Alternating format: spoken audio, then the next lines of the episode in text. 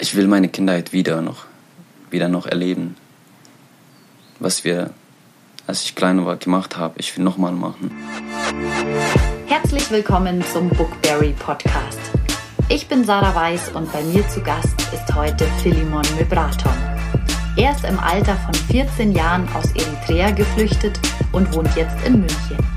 Er hat eine Ausbildung zum Cutter und Kameramann abgeschlossen und engagiert sich mit seinem Buch Ich will doch nur frei sein für Geflüchtete und ein tolerantes Miteinander. Hey Philemon, ich freue mich sehr, dass du da bist. Freut mich auch sehr, dass ich ähm, eingeladen, naja, dass ich hier sein darf und dass ich meine Geschichte erzählen darf. Und immer weiter. Dass du heute hier im Podcast zu Gast sein kannst, ist ja eigentlich sowieso ein Wunder. Du bist im Januar 2014 aus Eritrea geflohen und hast dann auf dem Weg nach Deutschland Unvorstellbares durchmachen müssen.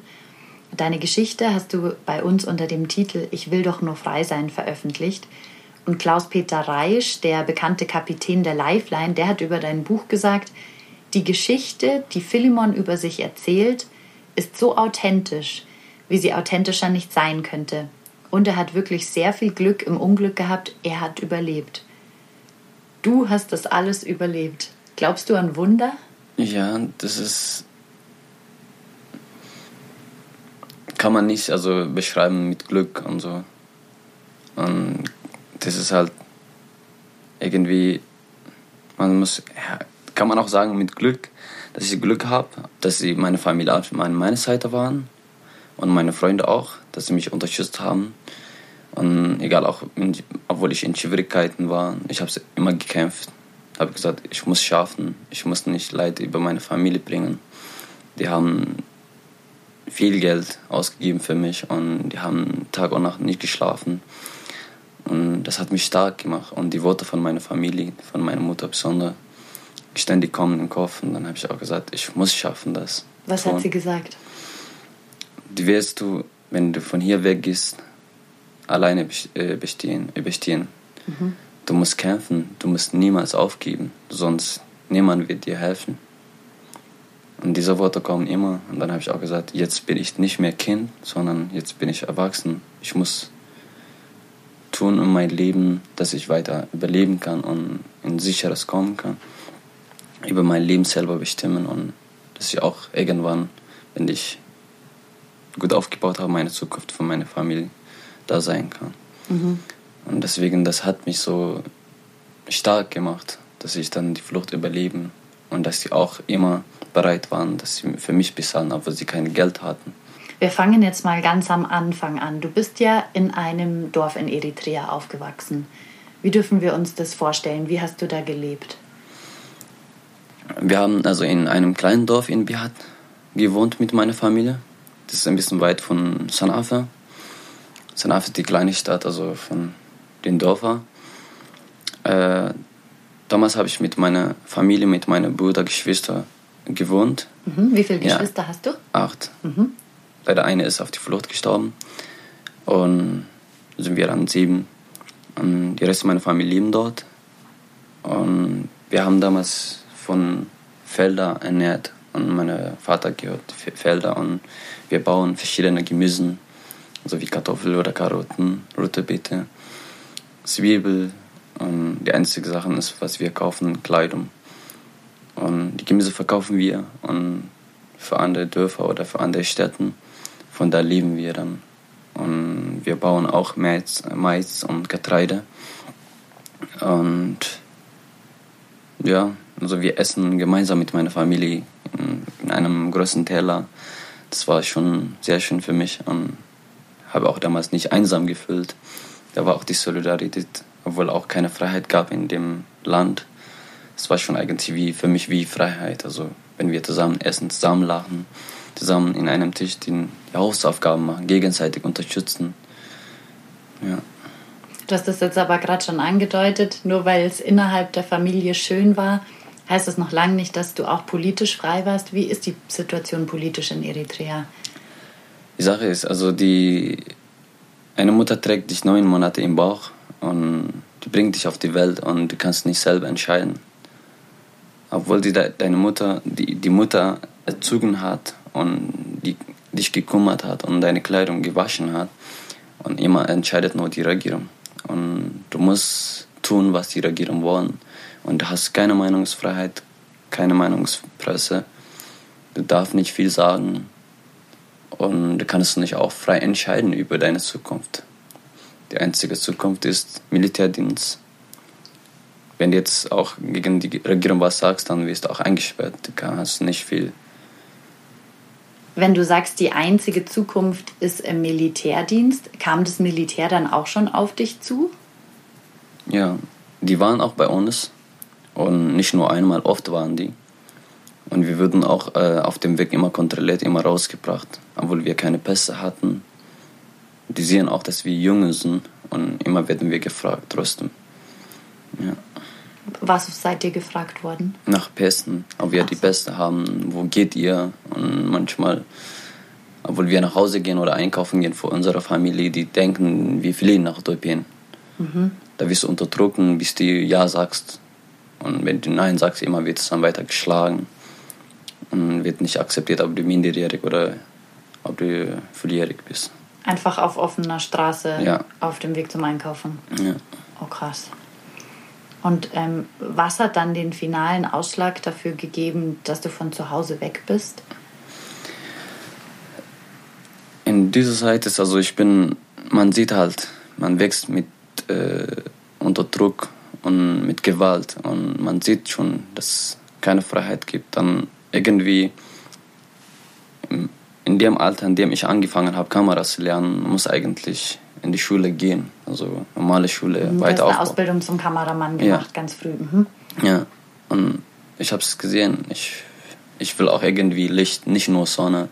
Ich will Elektrik haben, ich will Netz haben, ich will telefonieren, ich will WhatsApp oder Bible. Ich will auch YouTube, Internet, Social Medien. Das gibt halt nicht bei uns. Und die Röhre gibt auch nicht. Wenn die einzige Röhre, was du kleiner hast, du musst hochheben, dass du Fang hast. Ach, Radio. Radio. Radioempfang. Mhm. Ja, Radio. Okay. Dass du Nachrichten holen kannst über die Welt oder über Eritrea. Du musst die Radio nach oben hochheben, mhm. bis du Fang findest. Wenn du Fang findest, du musst halten. Wenn du immer bewegst, dann verpasst die Nachrichten. Die einzige Nachrichten in Eritrea ist nur für die Diktatur. Nur das hörst du immer ja. Und da ist dann dahingestellt, ja. wie hoch der Wahrheitsgehalt Gibt ist. es nicht besonders. Und dann habe ich gesagt, hey, ich muss versuchen zu verändern. Ich muss kämpfen. Deswegen habe ich auch angefangen, Kameras zu lernen. Irgendwann gab halt keine Möglichkeit. Alles wird blockiert, wirst du ständig nach Pest kontrolliert, wirst immer festgenommen. Irgendwann habe ich gesagt, hey, die Zukunft für mich ist hier nichts. Jetzt muss man sich das ja aber so vorstellen, du warst ja erst 14 Jahre alt. Das mhm. ist ja eigentlich noch Kindesalter. Mhm. Und dann bist du von zu Hause aufgebrochen mit deinem Cousin. Mhm. Woher wusstet ihr überhaupt, wo ihr hin müsst? Also wie habt ihr die Flucht geplant? Ich war in der Stadt, also wo ich Kamera gelernt habe, war alleine. Und mein Cousin kam zu mir und dann habe ich gesagt, wir müssen gehen. Und er wurde auch von Militär kontrolliert. Und der ist halt leider abgehauen und sein Vater wurde festgenommen. Und dann, wir kamen in eine Stadt, wir haben gesagt, hey, wir müssen gehen, wir können nicht hier weiterleben. In Schwierigkeiten, immer in Angst. Wenn du Militär siehst oder Polizisten, du musst immer in eine andere Richtung gehen. Immer musst du verstärken, die ganze Zeit Du hast Angst, dass sie dich einziehen, wenn du ja. alt genug bist, oder? Ja. Mhm. Die ganze Zeit musst du verstärken. Wie lange müssen wir? Dann haben wir gesagt, hey, so können wir nicht leben, wenn wir auch in eine andere Stadt gehen wollen. Wir müssen zu Fuß laufen. Wenn es da Militär da Kontrolle gibt, dann muss andere Seite gehen. Obwohl unser Land, unsere Stadt ist, dann haben wir gesagt, hey, so können wir nicht leben, wir müssen gehen. Und halt, ich wohne in der Grenze, ist nicht so weit. Ich kannte auch den Weg ein bisschen, aber mein Cousin kennt halt, ja. Den Weg nach Äthiopien. Ja. Eure Route ist dann von Eritrea über Äthiopien durch den Sudan nach Libyen und von da aus übers Meer nach Italien gegangen. Und von dort aus bist du dann über Österreich nach Deutschland gekommen. Das Ganze hat ungefähr ein Jahr gedauert, also unvorstellbar lange. Und du bist dem Tod mehr als einmal von der Schippe gesprungen, kann man so sagen. Glaubst du noch an das Gute im Menschen? Ja, das ist, man lernt halt immer. Es gibt böse Menschen, es gibt gute Menschen. Also das ist erstes, also man kommt hier so, ich habe nicht vorgestellt damals, also als ich neu war.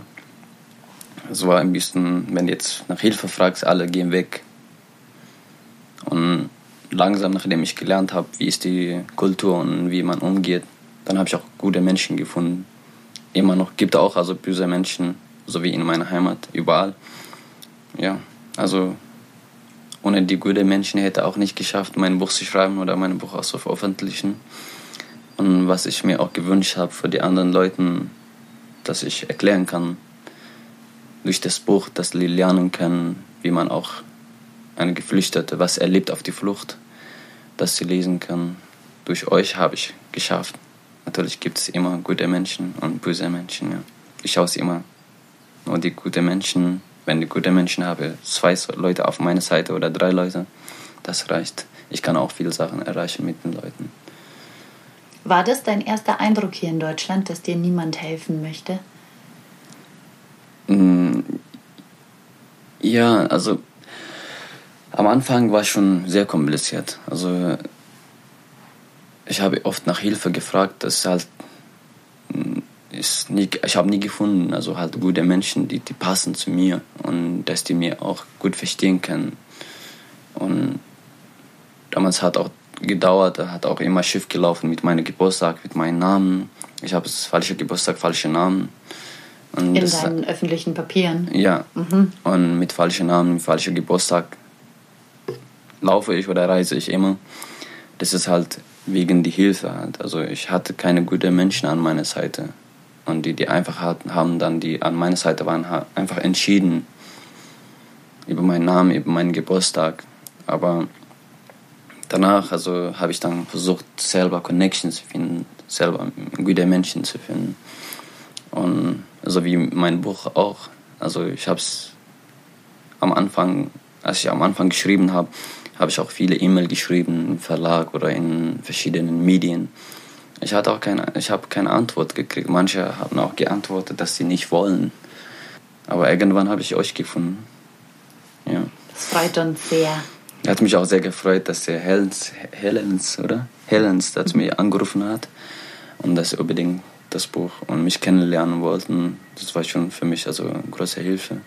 Genau, Helens, ja. unser Altverleger, den wir auch in einer anderen Podcast-Folge vorgestellt haben. Mhm. Ja, als er mich angerufen hat, also wirklich, also hat mich, das war schon eine große Hilfe für mich, nicht nur für mich, also halt für die Leute, die, die, die fliehen nach Europa und und die, die Menschen auch hier in Deutschland, dass die Menschen helfen wollen und dass sie auch nicht viel wissen, was erlebt ein Geflüchteter oder so in Minderjahren, was erlebt auf dem Weg, wie schrecklich ist, wie schwer ist die Flucht. Ist also einer, der mit Flugzeug kommt oder der eine, der hier lebt oder der eine, der gefährliche Länder nimmt den Weg und der viel Geld verliert und der seine eigene Geschwister oder Bruder an seiner Seite stirbt oder eigene Mädchen oder eigene Freunden vergewaltigt wird vor, vor Augen und sterben Menschen sieht. Und das ist halt für die Menschen ist halt nicht so einfach, so wie ich, und hier so äh, ohne Hilfe zu gehen und in ein schwieriges Land, um auch die Sprache, nicht nur die Sprache, die Straßen und die Texte zu lesen. Das ist kein einfaches Land und keine einfache Sprache. Deswegen ist gut, für mich ist halt, halt große Hilfe und für die anderen, dass sie in Bütrea oder in Heim oder in irgendwie in Bundesamt oder irgendwo arbeiten, dass sie durch das auch lernen können, dass die, diese Menschen nicht so Spaß kommen und dass sie viel, viel gekostet ist. Ihre Leben gekostet, ihr Geld gekostet und immer noch ihre Familie leiden halt. Was hat dir geholfen, mit diesen ganzen schlimmen Ereignissen fertig zu werden? Mir hat geholfen, äh, dass ich immer rausgegangen bin nach der Schule, spazieren. Ich war auch oft Urlaub in Bergen. Und nebenher habe ich dann auch geschrieben, so viel gezeichnet und Texte geschrieben. Ich hatte auch Heimweh und nebenher so wie Mama, ich vermisse dich und ich vermisse deine Essen und das ist halt durch das habe ich äh, meine Flucht und Schwierigkeiten bearbeitet. Und nebenher dann habe ich auch Musik gemacht, fotografiert. Ja. Wie lebst du jetzt in Deutschland? Du bist ja jetzt seit acht Jahren, fast acht Jahren hier, oder? Ja. Mhm. Die Zeit geht so schnell. ja, fast acht Jahren. Äh, jetzt lebe ich gut. Also, ähm, wie sagt man? Ich habe vor zwei Jahren gesagt, ohne Papiere kann ich gut leben. Ohne Papiere bin ich geboren, ohne Papiere auch gereist. Ohne Papiere kann auch gut leben. Jetzt habe ich auch das Aufenthalt, aber das dreijährige Aufenthalt ist halt auch kein sicheres Aufenthalt für mich. Aber trotzdem, ohne Dokumente, ohne Papier, wenn ich gute Freunde, gute Familie an meiner Seite habe, bis jetzt lebe ich gut. Nur ein bisschen fehlt mir noch. Es halt haben noch Heimweh, aber kann man nicht ändern. Und ich habe in Gärtnerei gearbeitet, als Gärtnerhelfer. Nebenher dann arbeite ich als Fotograf und selbstständig. Und ich lebe in München immer noch, seitdem ich gekommen bin bis jetzt. Ich lebe die ganze Zeit in München bei also meiner Fliegerfamilie immer noch. Ich weiß es nicht, bald werde ich auch vielleicht umziehen von München. Ich mag gerne so ein bisschen Dorf, im Dorf wohnen. Da hat man mehr frische Luft und mehr Konzentration. Konzentration wofür?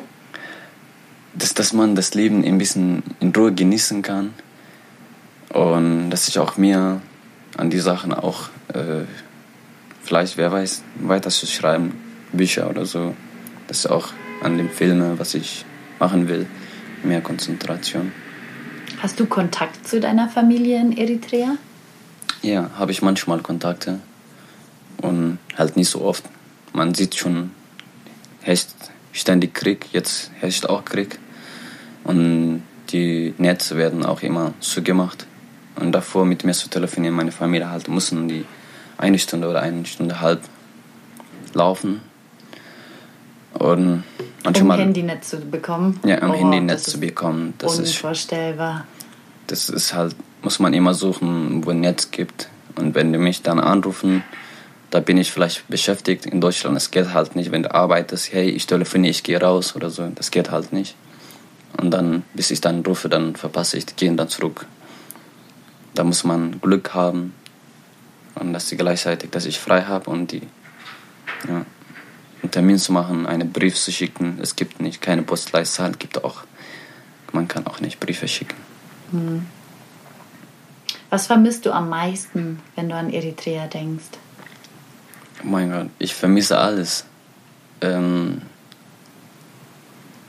also meine Familie vermisse ich sehr und meine Stadt auch und meine Kindheit vermisse ich sehr und die ich verbracht habe in den Kurzzeiten mit Freunden von mir vor dem Haus und Karate spielen zusammen, essen, auch kleine Brot, wenn wir hatten, wenn ich bekomme, so wir teilen zusammen.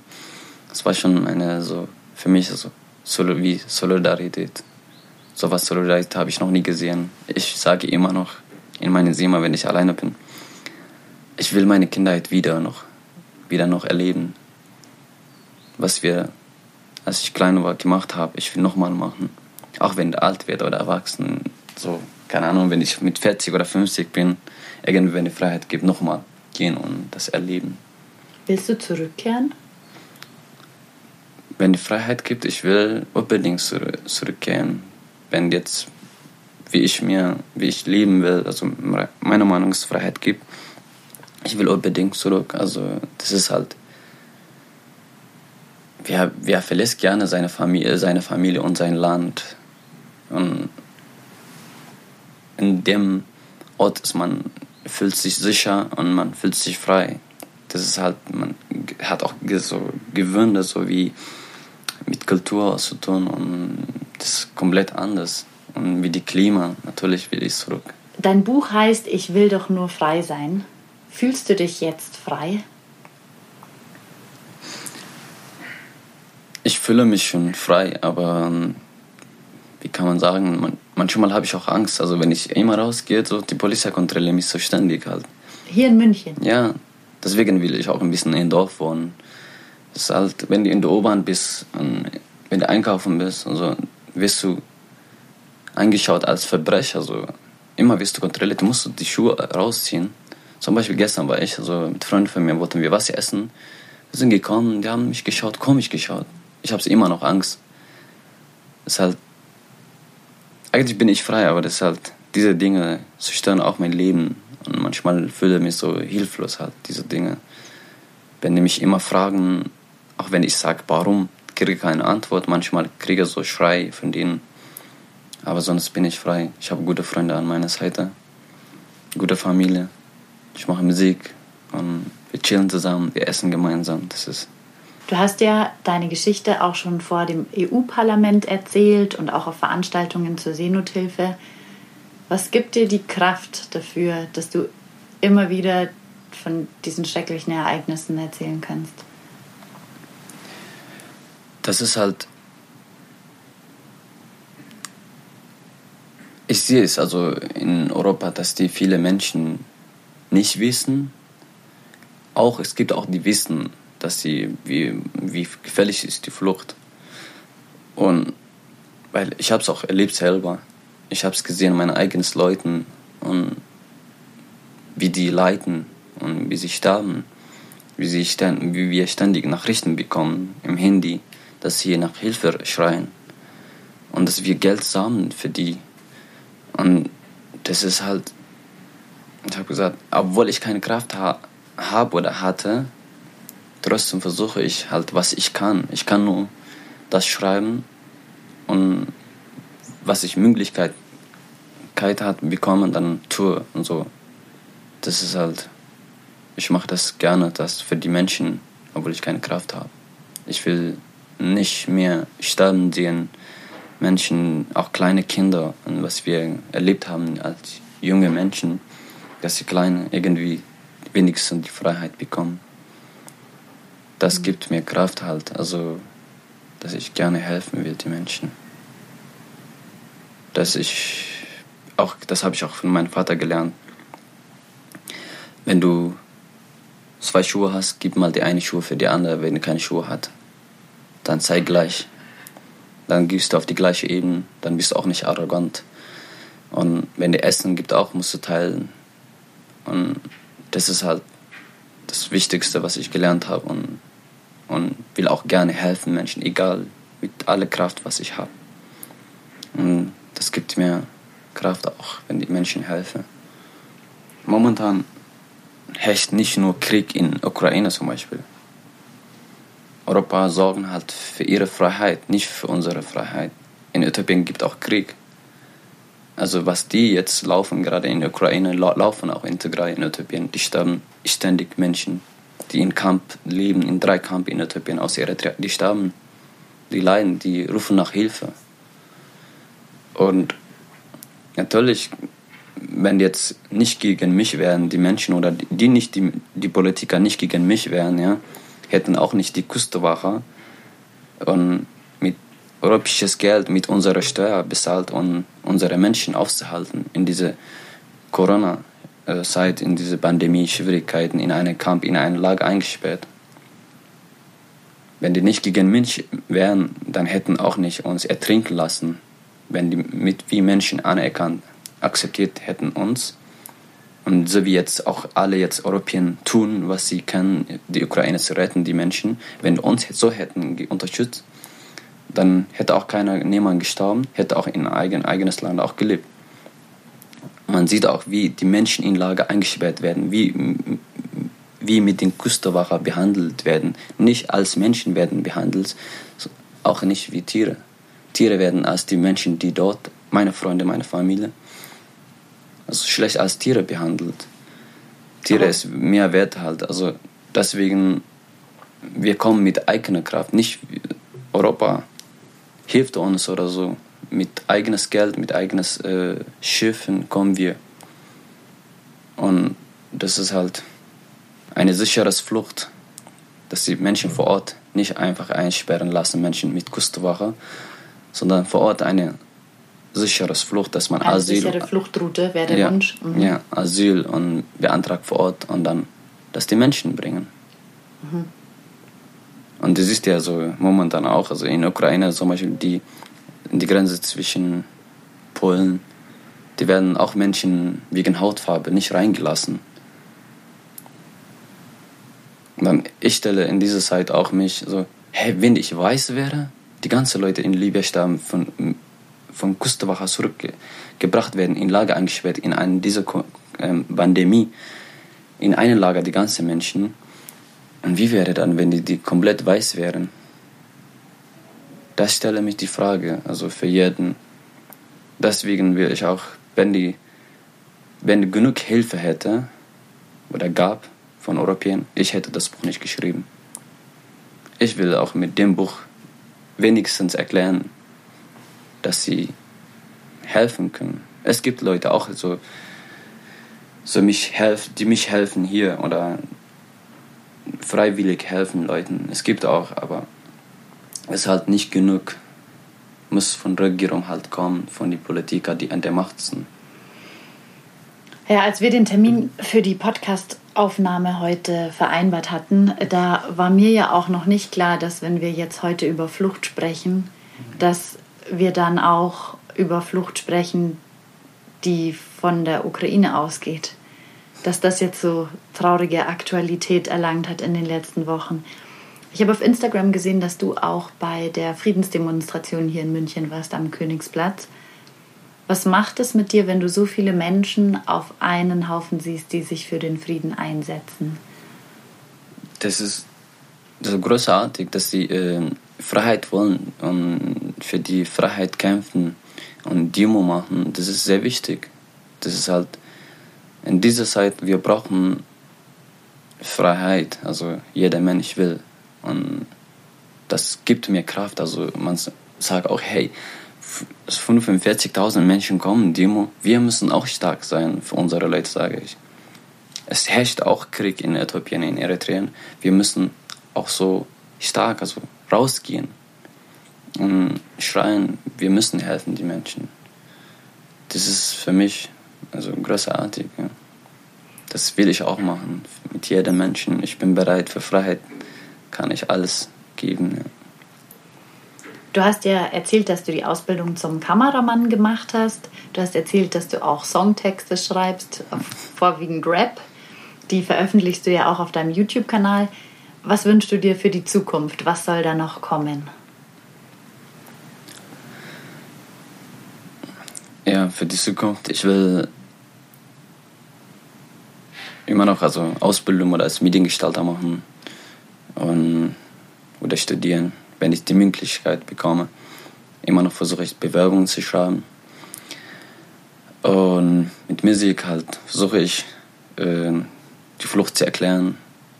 Und für mich ist auch, ja, wenn man alleine lebt, also ohne Familien, dann verbringe ich auch mit dem Text zu schreiben und Raps mal.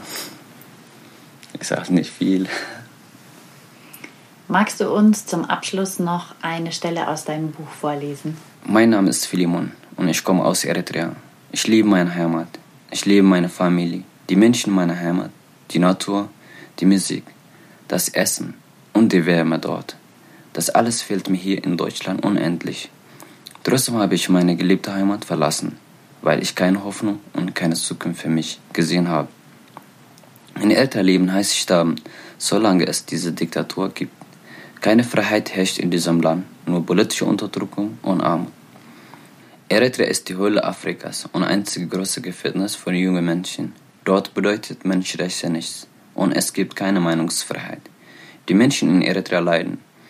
Meine Flucht führte mich durch Äthiopien, Sudan und die, die Hölle der Wüste bis nach Libyen. Ich verbrenne, ich verdrüste, ich brauche dringend Wasser. Keiner hilft mir. Ich erinnere mich an meine geliebte Mutter. Sie gibt mir, wenn ich hungrig oder sehr durstig bin, Essen und Wasser. Jetzt ist die Zeit hart für mich, ohne Wasser und Essen. In der Wüste sterben zu viele Menschen. Sie werden nicht begraben, sondern liegen einfach im Sand. Überall liegen vertrocknete Körper. Das macht mich hoffnungslos und sprachlos. In Libyen ankommen heißt sein Leben zu verkaufen, die Liebe verkauften mich wie Gemüse. Ich bin doch ein Mensch, aber dort sehen sie mich nicht als Mensch. Ich komme ihnen alle Gefängnissen von Libyen. Dort wird man geschlagen und bekommt kein Essen.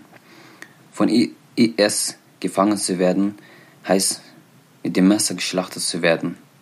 Gott sei Dank konnte ich entkommen. Als Christ wird man nicht anerkannt. Nach langer Zeit schaffe ich es an die Küste. Um 7 Uhr abends kommen plötzlich die Schlepper. Wir müssen los. Das Holzboot liegt weiter draußen. Das schwarze Wasser macht mir sehr große Angst. Ich war noch nie auf dem Meer. Ich kann nicht schwimmen. Wir müssen uns in drei Reihen aufstellen. Ich bin ganz vorne. Aber weil ich sehr große Angst habe, ich stelle mich nach hinten. Ich bin, ich bin mir nicht sicher, ob ich überleben werde. Wir wurden mit einem Schlauchboot zum Holzboot ge gebracht. Immer mehr Menschen, bis es völlig überfüllt ist. Ich fühle mich hilflos. Ich bin noch ein Kind. Die Schlepper zwingen mich, in den Laderaum zu gehen. Dort unten ist die Höhle für mich. Man bekommt keine Luft, also verstecke ich mich zwischen den Menschen. Ich habe so viel Geld bezahlt. Warum soll ich jetzt im Laderaum sterben? Am Ende des Bootes finde ich einen Platz, an dem ich bleiben kann. Das Meer ist sehr unruhig. Die Wellen schlagen gegen das Boot. Viele Menschen müssen sich übergeben. Im Laderaum ersticken sie. Ich habe große Angst. Ich will leben. Irgendwann geht die Sonne auf, nach Stunden auf dem Meer. Ich habe keine Hoffnung mehr und denke, wir werden sterben. Das wild Dunkelwasser versetzt mich in Panik. In diesem Boot sind auch schwangere Frauen und verletzte Menschen. Eine Mutter mit vier Kindern. Um die vier Kinder mache ich mir große Sorgen. Ich bin die einzige aus meiner Familie in diesem Boot. Um 2 Uhr nachmittags werden wir von der italienischen Marine gerettet. Ich bin sehr froh. Ich fühle mich von diesem tiefen schwarzen Wasser gerettet. Das war im Herbst 2014.